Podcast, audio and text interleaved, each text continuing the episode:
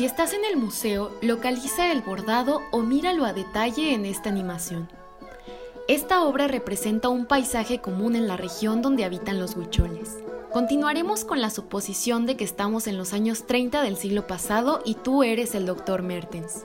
Nuevamente recibes un dechado que sobresale de todos los demás. Al observarlo, identificas tres elementos clave. En primer lugar, notas unas aves llamadas charas copetonas en el marco superior. Estos pájaros tienen las plumas del cuerpo color azul y las de la cabeza color gris oscuro con plumas alzadas que parecen un copete. En segundo lugar, percibes que hay una enredadera en el resto del marco.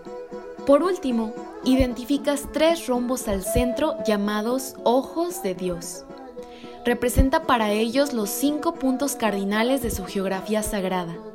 En cada uno existe un sitio sagrado el quinto es el centro, morada del dios del fuego, Tatewari.